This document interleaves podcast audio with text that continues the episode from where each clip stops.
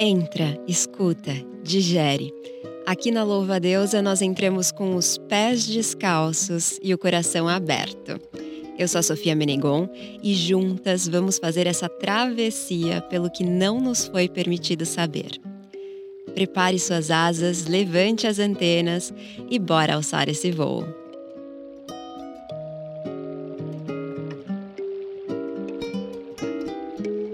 Nossa história, ela é uma história muito interessante, porque nós não procuramos ser um trisal, né? Nós nós fomos abraçados pelo poliamor, porque a gente nem sabia que isso existia. E quando a gente é, se deu conta, a gente já estava vivendo uma relação poliafetiva.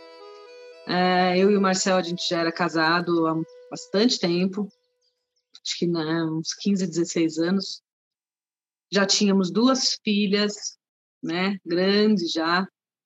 O Marcel, inclusive, já era vasectomizado, porque a gente já não queria mais ampliar a família e vivíamos muito bem, né? Muito. Nosso casamento era um casamento bom, era um casamento estável. Nós nunca tinha tido vontade de, de inserir nenhuma pessoa na relação, e mesmo porque nós vivíamos de uma, de uma estrutura religiosa, nós éramos é, praticantes de uma igreja evangélica, então, nunca passou pela nossa cabeça nem homenagem, nem nada do tipo. Eu nunca tinha tido experiência com ninguém do mesmo sexo. E, passado uns tempos, aí, quando foi. Eu estava trabalhando numa empresa e a Rê veio trabalhar comigo. Ela entrou na empresa para trabalhar e a gente, muito rápido, a gente ficou muito amiga. E a gente teve uma ligação muito, muito forte, assim, de amizade, de vínculo, de cuidado, né? E o Mapa percebeu isso aí, né? Sim, não, era nítido. Porque a Priscila sempre teve muitas amigas, né?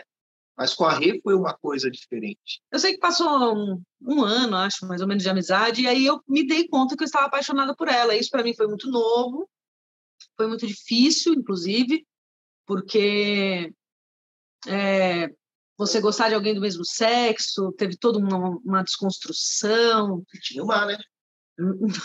e eu não tinha deixado de amar o mar, né? o respeito por ele, né, e tudo mais.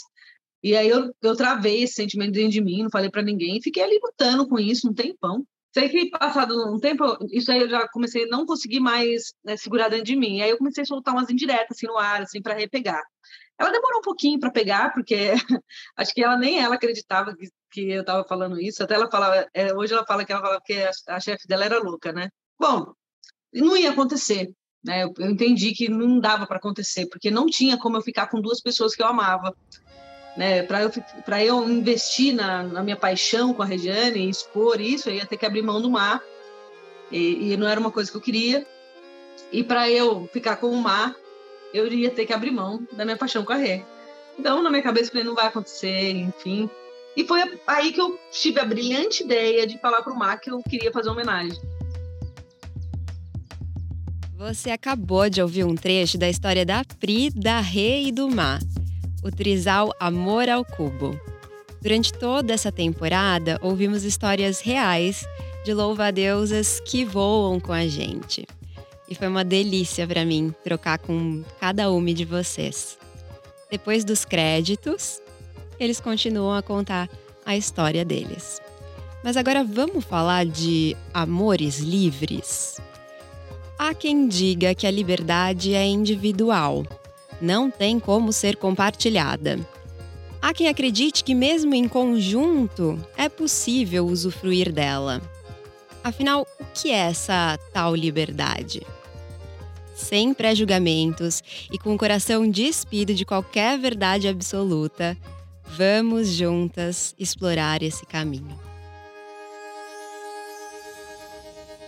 Hoje eu recebo remotamente a professora doutora em literaturas africanas, pós-doutora em filosofia africana, pesquisadora de África e afrodiáspora, professora do Departamento de Letras PUC-RJ e do Instituto de Pesquisa Pretos Novos RJ, escritora, roteirista, multiartista, crítica teatral e literária, mãe, podcaster e youtuber, Asa Ingeri. Seja muito bem-vinda. Nossa, estava aqui no sufoco para conseguir falar tudo isso de uma vez só. Que bom que você está aqui. Ei, gente, obrigada. Obrigada pela recepção calorosa, pela apresentação. Meu currículo é grande, né? Às vezes assusta, mas eu gosto de falar assim: eu sou uma acendedora de sóis. Maravilhosa! E é, é, lindo, assim, e eu tô muito feliz porque eu te assisto no seu canal do YouTube, eu te acompanho, tô sempre procurando onde que você tá falando para eu ouvir, então, assim, por isso tá, tô até tensa aqui, tava com frio na barriga e vai ser muito gostoso esse papo. Mas antes da gente entrar no nosso assunto de hoje, eu quero te perguntar no nosso quadro o que não nos foi permitido saber. Algo que você descobriu, seja recentemente ou, enfim, na vida adulta, que mudou o seu olhar para o mundo. Com certeza, as filosofias africanas, né? Estudar a África, estudar a afrodiáspora nos últimos 20 anos que é exatamente o tempo que eu me dedico ao continente às diásporas, foi essencial para eu entender que não é só o Ocidente que importa, não é só a filosofia ocidental que importa. Então, eu acho que o divisor de águas na minha trajetória foi entender que é, as filosofias greco-romanas, ocidentais, elas são uma possibilidade de filosofar num pluriverso de possibilidades de filosofias. E eu encontro nas filosofias ameríndias, africanas, afrodiaspóricas, uma razão filosófica muito mais interessante para a minha existência. Maravilhosa demais! E agora então vamos falar sobre o nosso assunto de hoje, que são esses amores livres, né? O que, que são esses amores livres de fato? Então, Asa, quero começar com essa pergunta que Parece que todo mundo sabe a resposta, mas na verdade, na hora de explicar, ninguém sabe explicar muito bem, que é o que é a liberdade? Ah, essa palavra é muito interessante, né? Porque é, no nosso contexto contemporâneo, Brasil 2022, é, liberdade ela foi é, esvaziada do seu, dos seus significados, né? E até se dizer livre, querer algo livre, querer uma imprensa livre, soa para os nossos ouvidos como algo até um pouco fascista, né? Enfim, não precisamos entrar nessa discussão, mas eu acho que é, está acontecendo, né? É, um esvaziamento do significado do que seja liberdade, porque é, o, esse modelo ocidental de ser estar no mundo também nos traz isso, né? É, vou dominar o território para levar democracia e liberdade, né? Só que é, nessas concepções, liberdade, né, nessas concepções filosóficas, liberdade está é, tá atrelada a um senso de individualidade que é muito interessante. É, para as filosofias africanas, afrodiaspóricas, para as outras filosofias do sul, né, não do norte, global, é, liberdade está intimamente atrelado à responsabilidade. Né? Não existe liberdade sem responsabilidade. Então, é, e a responsabilidade ela vai esbarrar na sua teia ecossistêmica, vai esbarrar na sua localização né, social, geográfica, cultural. Então, é entender que você, eu e todos nós fazemos parte de um todo. Né? E esse todo não é apenas um todo humano, é um todo ecossistêmico, porque envolve né, a nossa relação com o ar, com a terra, com a, com a planta, né, a floresta, é, com as nossas próprias casas. Então, é, é, complexifica pensar liberdade. Né? Porque é, ser, ter liberdade também diz respeito a fazer parte responsavelmente é, dessa, desse lugar. Né? Ninguém é isolado, ninguém vive num mundo é, totalmente é, individual, né? nesse sentido filosófico. Então, me parece que é, de uns tempos para cá, acho que nesse início, né, primeiro quarto do século XXI, é, o sentido de liberdade ele está perdendo a sua, a sua conexão com a responsabilidade. Então, eu tenho liberdade para falar o que quiser, mas isso talvez seja um pouco racista, homofóbico, xenofóbico, não importa. Não importa porque eu tenho liberdade, não. A liberdade, ela carece dessa responsabilidade, né? Eu tenho liberdade, sim, para me comportar, me vestir, amar, é, né, de outras formas que não aquela padrão, família Doriana, qualquer coisa parecida. Mas se você quiser escolher amar uma pessoa de 15 anos, eu acredito que tem aí uma questão de responsabilidade aí, né? E inclusive que esbarra no jurídico por ser um crime. Então é, é, é necessário que a gente se atente às é, elaborações que vêm sendo feitas, melhor ainda, às agendas que vêm elaborando os novos sentidos para a palavra liberdade, né? que têm sido é, bastante é, perigosos. Né? Acho que a palavra perigosa é uma boa palavra para definir isso. Com certeza, né? Recentemente, inclusive, a gente viveu essa a questão, né, toda da pandemia trouxe muito esse questionamento, né? Se, enfim, se é liberdade, até que ponto vai a liberdade, né? Eu tenho liberdade, então, de escolher não me vacinar, colocando em risco outras pessoas, né? Enfim, essa discussão é, foi bastante, é bastante recente, assim, né? De uma forma ainda mais intensificada. Isso, aí... esse exemplo da vacina é um exemplo muito interessante porque justamente temos todos liberdade de não nos vacinarmos. Mas qual é a sua responsabilidade e o impacto dela na sua teia ecossistêmica?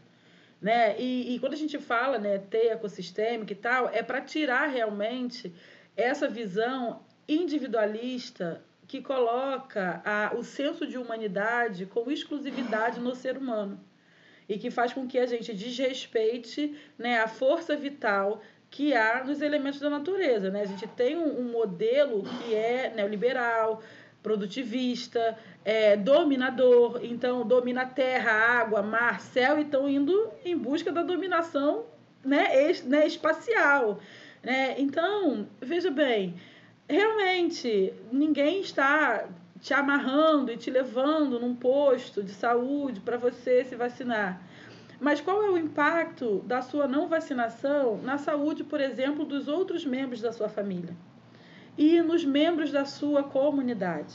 Né? Então, é, é, é nesse sentido que a gente pensa essa responsabilidade ecossistêmica. Perfeito. Então, nesse sentido, é, a gente falar sobre liberdade é falar primeiro nesse movimento que é coletivo e depois individual?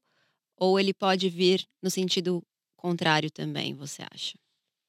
Olha, eu acredito que dá para vir dos dois sentidos, mas é, a gente precisa novamente olhar esse modelo, é, a gente chama de modelo civilizatório, né? É, e aí, basicamente, significa a forma em que nós é, somos e estamos no mundo né? Como é que a gente performa a nossa forma de ser e estar? E isso é atrelado ao locus cultural, né? Ao modelo civilizatório, cultural que as nossas sociedades, a nossa educação, a nossa forma de existir, ela é, ela é moldada, ela é espelhada. Nós, aqui no Brasil, vivemos um modelo que é ocidental. Embora nós não sejamos ocidentais dentro da categoria das relações eh, internacionais oficialmente, nós, nós vivemos, nós performamos um modelo civilizatório ocidentalizado. Né? E eu gosto muito de dizer que nós somos uma cópia mal diagramada do Ocidente. E isso significa o quê? Que esse modelo civilizatório ocidental, ele é judaico-cristão, greco-romano, iluminista, dominador e ele é geograficamente anglo-europeu. Né? Então, vamos olhar o nosso modelo de sociedade, vamos, vamos olhar as nossas escolhas de educação, vamos olhar os nossos modelos culturais, vamos olhar né, o nosso, a nossa teia ecossistêmica, a nossa sociedade, e vamos perceber que a gente imita, a gente copia esse modelo dito civilizado que o Ocidente espalhou pelo mundo, né, a partir da expansão, colonialismo, imperialismo, não é uma aula de história. né? Então, é, nós, enquanto sociedade, enquanto país, nós fazemos uma escolha civilizatória de querermos ser algo que nós nunca seremos. E eu lhe digo por quê. Primeiro que o Brasil não é anglo-europeu. O Brasil está situado numa região chamada América Latina, né, ou América do Sul, né? A América Latina é mais geopolítica, né? Geograficamente, América do Sul temos vizinhos aqui, Argentina, tudo mais. Temos essa localização. Nós falamos português, né? Que não é uma das línguas centrais do mundo ocidental, né? É inglês, é francês, é espanhol, é alemão. Espanhol também depende, mas depende do contexto é, nós temos um modelo social que é judaico-cristão, certo?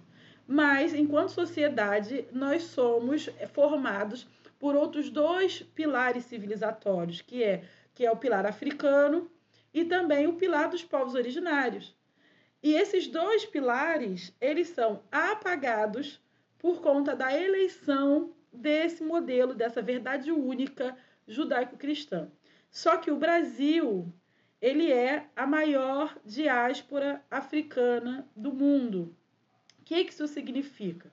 Significa que depois da Nigéria, um país do continente africano, o Brasil tem a maior população negra do mundo. Então, fora da África, é, depois de um único país do continente africano, que é a Nigéria, nós temos a maior população. Então, o fato de sermos majoritariamente negros e isso estar envolvido no nosso locus cultural, a nossa forma de ser e estar no mundo, isso também nos impede de sermos considerados pelos ocidentais enquanto ocidentais também. E a gente pode pegar um exemplo muito claro, né? Como é que o nosso presidente ele é recebido nas conferências ocidentais internacionais hegemônicas, em que você tem assim os grandes senhores do Ocidente, né? as grandes lideranças da máquina de dominação capitalista, neoliberal, né, ocidental. Como é que o, o, nosso presidente, né, que é a nossa maior cópia mal diagramada do senhor do Ocidente, Brazuca, como é que ele é recebido? Você vai ver, ele é recebido com desdém né? É por escolhas políticas dele também, mas é também porque esse essa esse ocidente real oficial que performa essa dominação, ele nos olha com os, com os olhos do colonialismo, né? Então, por que, que eu estou dando essa volta toda e explicando é, esse modelo civilizatório para falar de liberdade? É porque vem desse modelo civilizatório que é judaico-cristão, ou seja, prega a exclusividade da verdade, né? que é greco-romano, ou seja, entende que ser civilizado, né, é, está, entende que o indivíduo, inclusive, ele está para um conjunto histórico-cultural específico que tem uma origem em Grécia-Roma, né? E ele é iluminista, ou seja, é um modelo que coloca a razão acima de qualquer outra experiência humana. Penso, logo existo. Então, o que eu sinto não me faz existir, minha cosmosensibilidade não me faz existir, minha espiritualidade não me faz existir, só a minha racionalidade. Esses elementos, eles constroem a nossa compreensão de liberdade. Ou seja, a minha liberdade acima de tudo, exclusividade da liberdade, né? Uma liberdade que não, não respeita a cosmosensibilidade do outro. Não interessa se o que eu estou falando é racista, é desumanizador, entende? Não interessa se isso vai afetar ou desumanizar outra pessoa.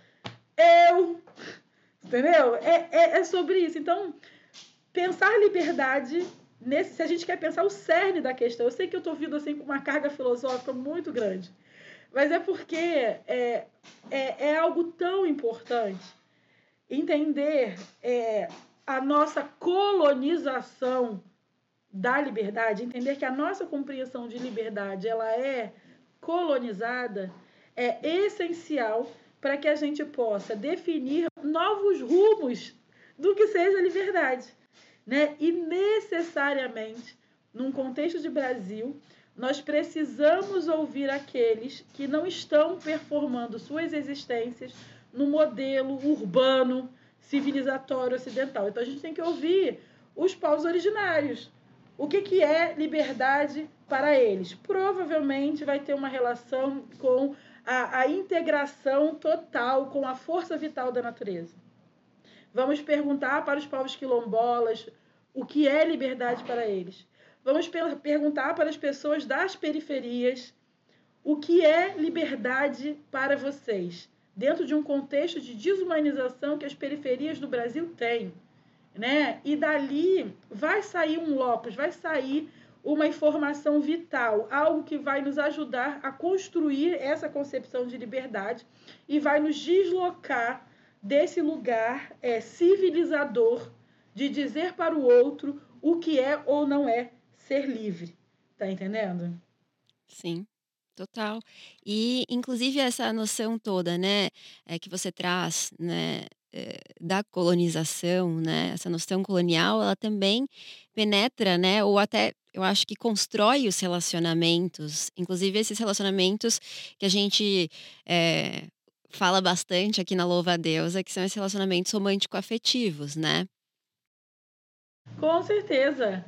A nossa forma de amar, ela é extremamente colonizada, né? E o professor Renato Nogueira escreveu, um filósofo aqui do Rio de Janeiro, ele escreveu um livro é, sobre o amor, né? O que as filosofias do mundo dizem sobre o amor, e é uma obra muito interessante, porque ele vai mostrar né, o que a filosofia ocidental diz sobre o amor, mas vai mostrar também o que a filosofia hindu diz, a chinesa diz, né, as originárias dizem.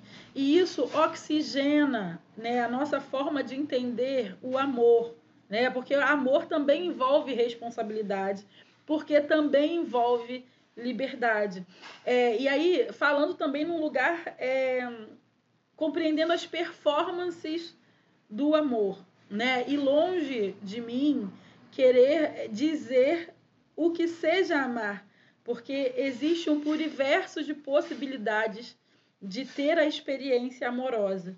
E isso me limita e me coloca num lugar muito saudável de não querer, né, civilizatoriamente dizer o que é efetivamente o amor. Entretanto, é, eu uso muito uma filósofa de Burkina Faso chamada. É, ela tem um livro chamado Espírito da Intimidade. O, é, o nome dela é Sobofu Somé. Né? O professor Renato Nogueira também usa ela em alguns dos seus trabalhos. E, e ela vai falar da experiência é, de amar, do amor, dentro lá da cultura dela, que são dos povos da Gara. É uma etnia de Burkina Faso, não só em Burkina Faso, mas ela tem essa localização. E ela vai dizer que amar tem uma relação com a comunidade.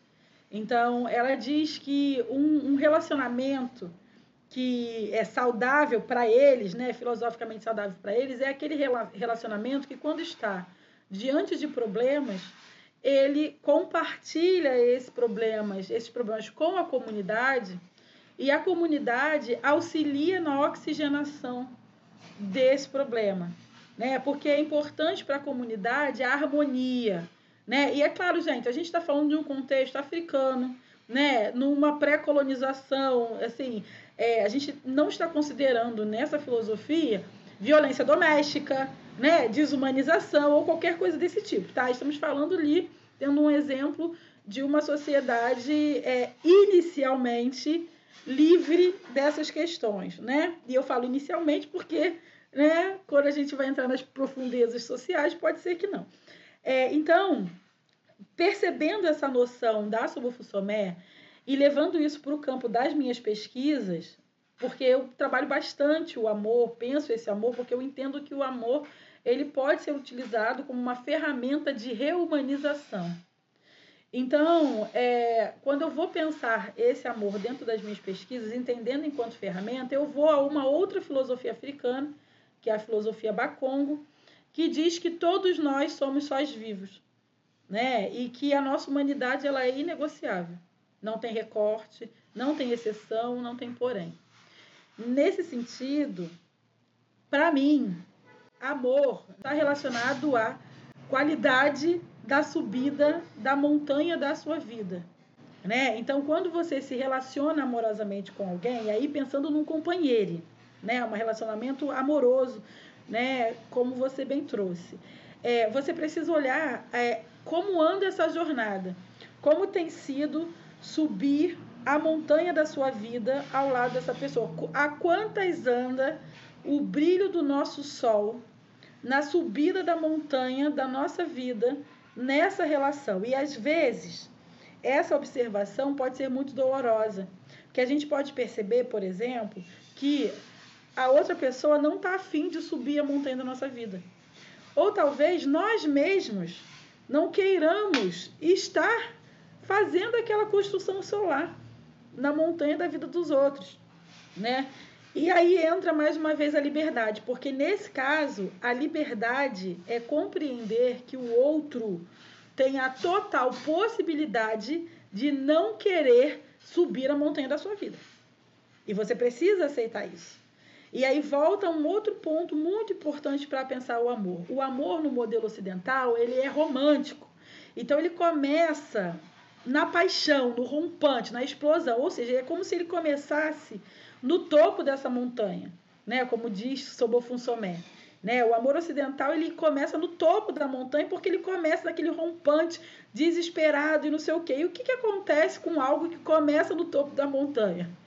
Qual, quais que são as direções possíveis, né? As direções possíveis é a descida da montanha. Quando dentro desse modelo que ela apresenta dos Dagaras, o amor ele é justamente a construção desta subida né? Então é, é como, como se dá. E como primeira coisa, né? A quantas anda a qualidade da montanha da sua vida? Tá verdejante ou tá árida? Né? Depois disso, como é que se dá essa construção ao lado de outra pessoa nesta subida? Tem te feito bem? Tem sido uma troca? Né? Você está arrastando a outra pessoa montanha acima? você por acaso está sendo arrastado montanha acima, e aí a gente de alguma forma esbarra, por ser um, uma perspectiva de amor, de relacionamento amoroso, sexual e tudo mais, a gente esbarra também na concepção de família. Porque se nós somos sós vivos, uma família, nesse caso, seria uma constelação solar subindo a montanha da vida. E isso não tem a ver com recortes né? Como eu falei, a nossa humanidade é inegociável, então não interessa a sua subjetividade, o recorte da sua subjetividade, se você se entende ele, ela, eles, não, não faz diferença. O que importa nessa compreensão de família é a quantas anda essa constelação solar. E isso é, é um fôlego que agrega e compreende outras teias ecossistêmicas que não estão apenas para a noção judaico-cristã de família. Tá entendendo? Profundo, né, gente? Mas é isso. Sim, mas é por, é por isso que eu tava tão ansiosa para conversar com você, porque eu sabia que você ia me levar para um mergulho profundo. E é isso que eu gosto, assim. Eu gosto de, dessa possibilidade de abrir vários horizontes. E enquanto você falava, eu fiquei pensando aqui que quando a gente fala de amor livre, é muito comum que se pense logo em não monogamia. Mas você citou o Renato Nogueira e ele fala também sobre a monogamia como uma possibilidade de viver, né, essa liberdade à medida que você é, tem a possibilidade de ter uma intimidade, né? Um vínculo mais profundo, uma maior é, intimidade, né? Para você, assim, a não monogamia é a única forma de viver um amor livre ou a monogamia pode também contemplar amores livres? É, o Renato Nogueira, ele, é, essa base dessa fala é a Sobofussomé. É ela que traz, o livro dela é O Espírito da Intimidade. E ela se dedica a pensar essa intimidade né? O que é se o que é subir a montanha da vida com uma pessoa ou com algumas pessoas, porque nesse caso, gente, não faz diferença se você vai ser monogâmico, poligâmico, amor livre, amor diante de qualquer outra construção, porque a montanha da vida continua lá. Entende? Com um, dois, cinco amores, ela continua lá e você precisa observar a qualidade dessa montanha, né? Então, é importante também que eu me localize, né? Eu sou casada, é, sou uma mulher cis, sou uma mulher hétero, mãe de dois, assim, bem, bem sem graça, nesses modelos ocidentais muito sem graça. e eu acredito que é, liberdade ela está justamente para essa cadeia Ubuntu, para essa forma de relacionamento é, da gente com a gente mesmo, né? e da gente com o todo. O que não significa que não vou pagar de e dizer não tem ciúme, isso, aqui, gente, meu marido é lindo, entendeu? Não tem como, eu Então, assim, tem essas questões também. Eu não me isento e não me coloco aqui como o supra-sumo da pessoa que sabe essas experiências. Não. Mas entender que o brilho do sol dele, além de ser respeitado, precisa ser promovido mesmo que isso custe é, é, apertos em mim ou que me cause, me, me leve a lugares em que eu precise me desconstruir de alguma forma. Eu, eu entendo, né? Nessa relação amorosa, a gente vai compreendendo também nós mesmos. Né? E, e o Krishnamurti, é um filósofo indiano, ele é muito interessante, que ele fala o seguinte, é, não há palavras para definir o amor porque o amor é uma experiência é, cosmosensorial. Se eu tento de alguma forma definir o amor, essa definição vem pelo crivo da racionalidade, porque afinal fala é passa pela linguagem, racionalização. Então, qualquer tentativa, né, Krishnamurti falando, qualquer tentativa que eu expresse aqui do que seja amor, pode saber que não é amor. Porque amor está para uma experiência, está para uma, uma, uma experiência cosmosensorial mesmo. Então é coração que bate forte, você que arrepia, ansiedade que aparece, né? memória que funciona, corpo, tecnologia do corpo, que vai te dando sinais ali é, da necessidade, da vontade, do querer, que são palavras, olha, da dominação. Necessidade, vontade de querer. Né? É, que, que te leva, que te impulsiona para próximo né, de outros. É, e nesse sentido, o, os relacionamentos monogâmicos ou não monogâmicos, eles funcionam da mesma forma.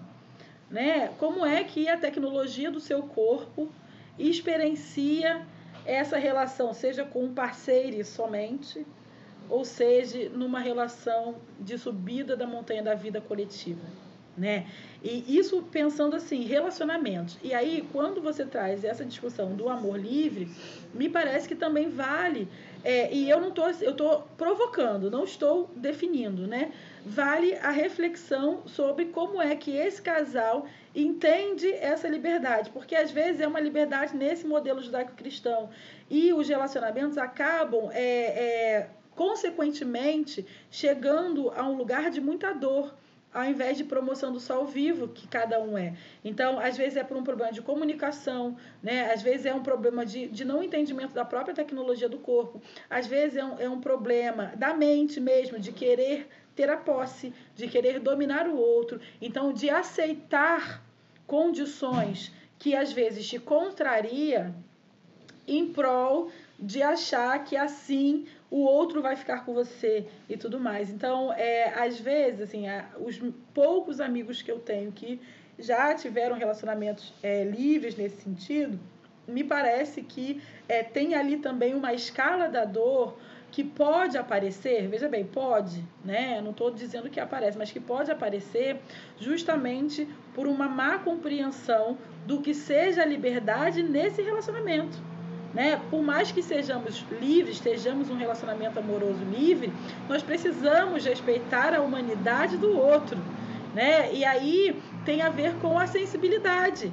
Né? Às vezes você tem um amor livre e tudo mais, mas não é legal você tá ali na frente do seu companheiro e com outra, né? com outro. Entende? Depende dos acordos que são estabelecidos nessa relação, porque é, acredito que seja isso, né? A questão também da monogamia. É, na monogamia você faz um acordo ali de fidelidade. E isso é acordado, ninguém bota uma arma nessa cabeça, é um acordado. Os dois dizem sim, faremos esse acordo. E o que acontece é as partes, ambas ou unilateral, literal, é, lateralmente, é, romperem com esse acordo que foi feito. E quando rompe, há um rompimento em acordos em termos de relacionamento amoroso, consequentemente há dores. Né? Então, é, me parece assim, que essa discussão ela precisa de mais agentes, né? mais pessoas para o debate, para oxigenar, mas precisa também é, de uma, é, talvez, uma honestidade é, de todos nós sobre como é que nós temos performado as nossas amorosidades, sabe, as nossas relações. Nossa, eu me emocionei em vários momentos que você, é, quando você disse do sol, né? Preciso deixar o brilho do sol, né? Existir, não foi exatamente com essas palavras, né? E respeitar. Eu achei tão lindo isso, é tão bonito, porque é isso, assim. Eu também vivo um relacionamento Uh, com um homem cis, hétero, e que hum, ele, assim, a gente já conversou muitas vezes sobre não monogamia, sobre abrir relações. Eu cheguei ao ponto de dizer para ele que, assim, olha, eu posso dizer da minha parte, assim, que talvez eu não queira me relacionar com outras pessoas agora, mas você pode ficar à vontade, assim, sabe? E eu também enxergo nessa relação bastante liberdade. Acho que a gente conquistou, porque é um processo também se livrar de tudo que a gente aprendeu que era se relacionar, né? Porque a gente aprende, eu acho que aqui, uh, a se relacionar de uma forma que não é livre mesmo. Acho que a gente aprende que, inclusive, relacionamento é esse lugar onde não vai haver liberdade, né? Então, foi, é, é um processo constante, eu acho, de se de olhar para isso, olhar para onde, né, que aperta e, e repensar esses acordos, né? E essa conversa, ela é importante de existir dentro das relações, né? E é algo dinâmico, né? Acho que é muito importante entender que nada é estanque na experiência do viver né? Viver uma experiência radical contínua. Não tem stop, né? Não é viver não é tiktokizável, entende? Então, é, por exemplo, eu não sustento um relacionamento não monogâmico, não sustento. Eu tenho autoconsciência suficiente tenho é, entendimento dos objetivos e dos meus entendimentos do que seja um relacionamento e eu não sustento, entendeu? Não ia dar certo, ia ser uma brigaiada, um negócio que não dá. Então, assim, eu acho que também tem a ver com isso, tem a ver com o nosso autorrespeito, né? Para além de querer, ó, outra palavra de controle, né? De querer estar com o outro, você precisa querer estar consigo. E eu sei que se eu estivesse num relacionamento num formato não monogâmico, eu não seria feliz. Eu sei, é, faz parte do, do meu autoconhecimento. E eu acho que todos nós deveríamos ter um autoconhecimento, né? É, em diferentes níveis, porque ninguém sabe melhor de nós do que nós mesmos, né? Porque somos nós que vivemos o eu. então, acho que vale muito a honestidade, né? E aí entram as performances de amor, né? Esse modelo civilizatório ocidental nos dá performances de amor desde a mais tenridade. Né? E das minhas aulas, nos cursos, eu sempre trago dois exemplos, né? O primeiro exemplo é o exemplo da Pocahontas, que é o filme da minha infância, tinha fita, cassete, é, fita de vídeo, assisti uhum. muito. Mas se a gente for olhar para Pocahontas, o John Smith é um genocida. Né? É um ladrão de terra, é um safado, ladrão de terra, genocida de indígena. É. E ele chegou lá para roubar, matar, destruir e tomar aquela terra. E aí me parece muito interessante como é que Pocahontas, que vive num outro modelo civilizatório, totalmente integrada a esses valores, como é que ela rompe esses valores em prol de uma síndrome de Estocolmo? Né? Porque se relacionar com o seu genocida tem um problema aí que a, que a ciência já definiu como síndrome de Estocolmo. E, e a gente vê isso repetido na literatura de maneira geral, ou seja, uma literatura que coloca o amor dentro da lógica do pássio, da paixão ensandecida, e que te faz romper com o seu ambiente integral integrante em prol de um, um novo. Só que, gente, veja bem, você nasceu e cresceu na sua família rodeada de amor. Todas as pessoas da sua família cuidam de você, te amam, promovem a sua solaridade. E aí, de repente, você conheceu Fulano. E aí, o seu quilombo, aquelas pessoas que sobem o sol da sua existência, a montanha da sua vida, a vida inteira, elas começam a te dizer que talvez, por acaso, aquela outra pessoa não seja muito legal. O que, que esse modelo civilizatório ocidental vai dizer pra gente? Rompa com o seu quilombo em nome do amor. E isso é algo muito perigoso. Porque se aquele núcleo está que te ama, que constrói, que sobe a montanha da vida com você, está te dizendo que talvez não seja muito legal assim, o mais comum é você ouvir a sua rede ecossistêmica e a partir disso promover algo e não romper com ela. Só que quando a gente vai olhar a literatura, o que, que você tem? Romeu e Julieta, é, Tristão e Isolda. Você tem uma gama é, de, de obras literárias, depois audiovisual, indústria cultural, né? Então, indústria cultural no todo, literatura, arte, cinema, TV, novela, rádio, tudo. Né? Você tem um discurso de que o amor quebra barreiras. Isso não é muito interessante. Não estou dizendo que você é, está extremamente apaixonado, né? não estou dizendo isso. Liberdade, todos temos liberdade.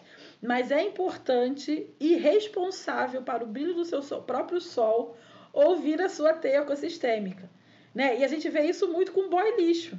Né? As amigas tudo te falando, miga, tá estranho. E você o que? Rompe com a sua teia ecossistêmica integrante, né? Para viver um amor romântico ocidental. E o que acontece no final? Você se ferra porque o boy é lixo. Então, é, isso faz parte desse modelo civilizatório. E o outro, outro exemplo que eu quero dar é o modelo da, é o exemplo da Cinderela. Né? O que, que é a Cinderela? Né? Ela estava lá, sofrida lá com as invejas da irmã da madrasta. De repente, vai ter o baile, o baile vai ter o príncipe. Né? E Cinderela não vai, de repente aparece a fada madrinha e transforma ela na Beyoncé. Porque eu entendo assim, tem que ter ficado outra pessoa magnífica. Foi Cinderela, plena, pro baile. Chegou lá, né? Nível Beyoncé, né? O leição e tudo mais, unhão, príncipe cai aos seus pés, né? Dança com o príncipe a noite inteira, cangote com cangote. Imagina, você dança com o príncipe a noite inteira, tu lembra do príncipe? E espera que o príncipe lembre de você. Mas aí, de repente, na meia-noite, tu vai embora e esquece o sapato. E aí, esse príncipe, ele não consegue se lembrar do seu rosto. Esse príncipe que dançou com você a noite inteira, ele não consegue, ele não tem a capacidade de ir procurar por você sem ser por um sapato. Tá entendendo? E vamos analisar esse príncipe, o inútil, não faz nada da vida. As pessoas fazem todas por ele, não lava uma louça, não passa pano no chão. Tu quer casar com o príncipe cantado? Entende? É meio furada, príncipe cantado é furada. Tá entendendo? Mas é o modelo civilizatório ocidental. E a gente vê esse modelo recorrentemente reforçado pela indústria cultural a partir dessa ideia da princesa né? Dessa essa ideia, a gente vê isso reforçado nos casamentos das famílias reais, dos dois filhos lá reais. Você vê isso no casamento da Britney Spears, que chegou com uma charrete lá de abóbora. Você vê isso, você bombardeadamente o tempo inteiro vendo isso. Então, é normal que chegue numa certa idade, principalmente quando você é inserido nesse modelo na infância, é normal que chegue numa certa idade e você procure o príncipe encantado. E aí, quando se trata de população negra, de população periférica, né, das pessoas que não estão ali, né, no lugar da hegemonia, é, entrar nesse mood de príncipe encantado significa necessariamente que você não vai querer casar com o pedreiro, não vai querer casar com o lixeiro, não vai querer casar com, sei lá, vendedor, Entende? Porque eles estão muito distantes do príncipe. E aí não importa se são pessoas maravilhosas, carinhosas, promovem o brilho do seu sol,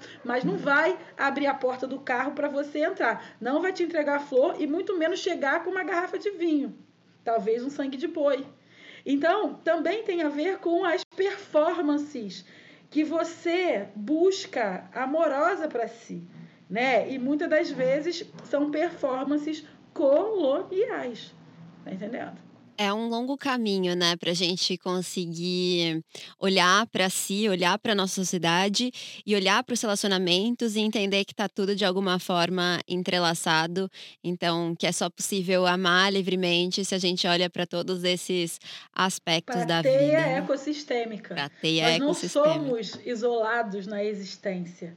Né? E aí eu estou falando do mundo físico, visível, mas também no mundo invisível, né? Tem os vírus, bactérias, quem é espiritualizado tem esse Uhum. campo metafísico da espiritualidade. Então é, é entender o todo, né? Nós somos continuidade. Pensar a existência é necessariamente pensar continuidade, porque nós continuamos de algo. Ninguém, né? Nenhum de nós aqui brotou do nada. E mesmo que tivesse brotado, é a continuidade da Terra, né? Então, nós temos um, um antes, nós temos um agora e nós temos um depois. E isso nos dá uma responsabilidade. Olha de novo a responsabilidade aí.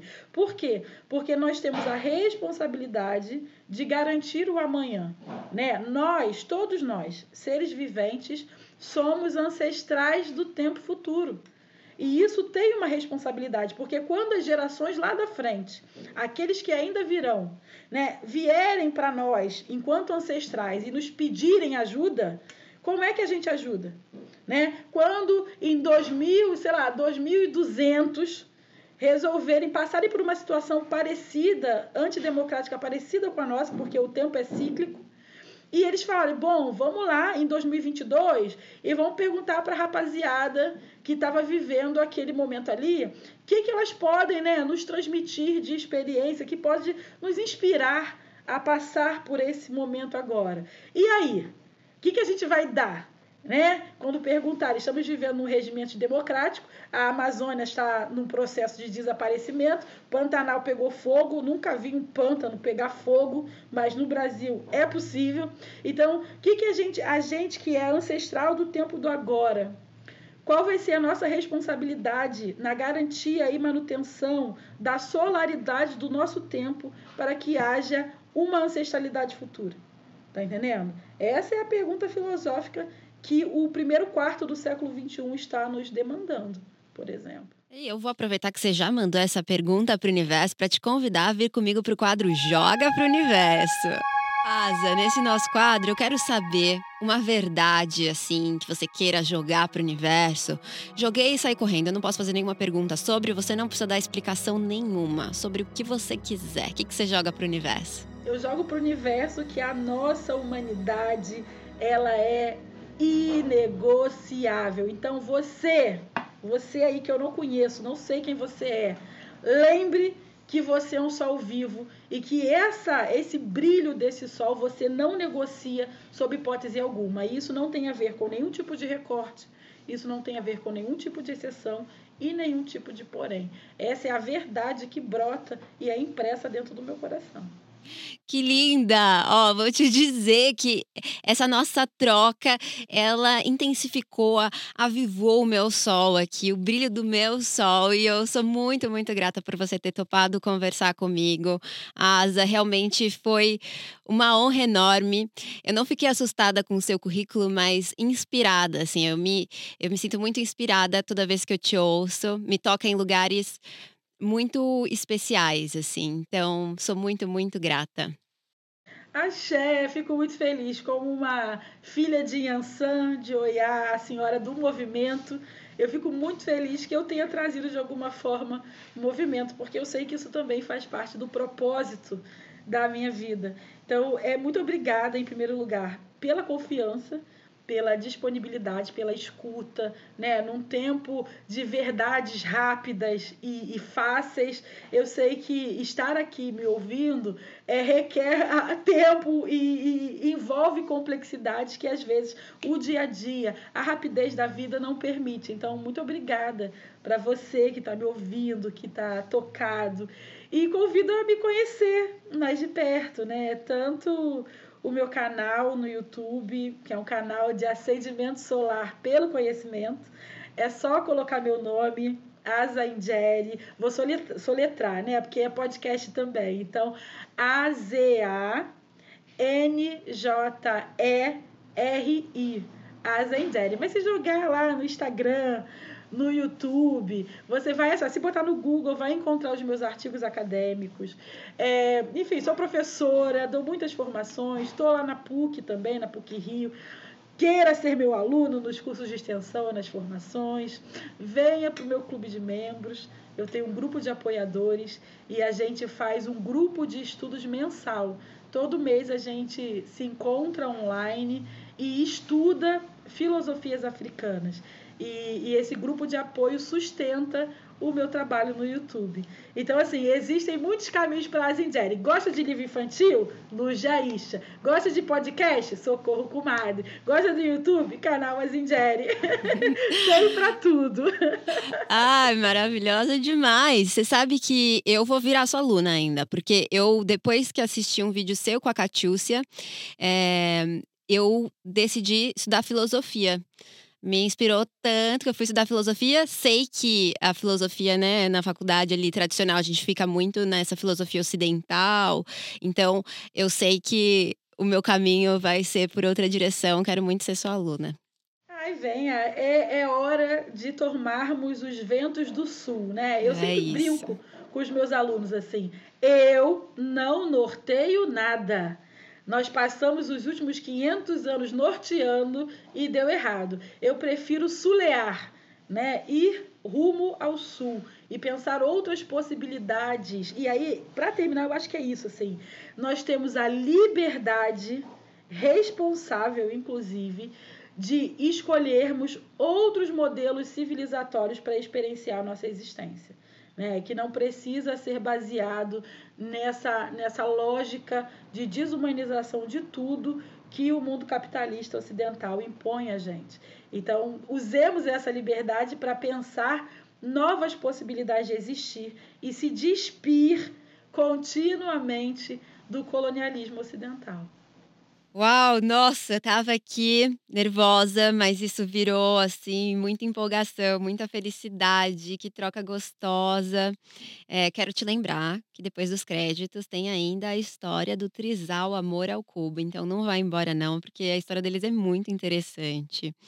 E quero também te pedir para deixar a sua avaliação da nossa podcast aqui na plataforma de áudio que você está nos acompanhando. Depois dessa conversa incrível, eu só posso desejar que da ponta dos seus pés até o último fio de cabelo, você se sinta livre. De verdades absolutas, de situações não tão agradáveis, de relações que te amarram, inclusive se elas forem internas. Que você encontre a sua medida e a sua própria verdade, a sua liberdade. E ame assim, livremente. A gente está chegando ao fim de mais uma temporada. E se você quiser participar com a gente contando a sua história, assim como o Trisal ao Cubo, pode mandar uma DM no arroba podcast Louva a Deus. Eu vou adorar ouvir a sua história. Eu espero que você tenha gostado dessa temporada. A gente se vê na próxima. Um beijo, até mais. Essa podcast é uma produção Louva a Deusa. Convidada Asa Ingeri. Depoimento Trisal Amor ao Cubo. Criação, apresentação e produção Sofia Menegon. Roteiro Letícia Silva. Edição Thaís Ramos. Trilha sonora Fran Ferreira.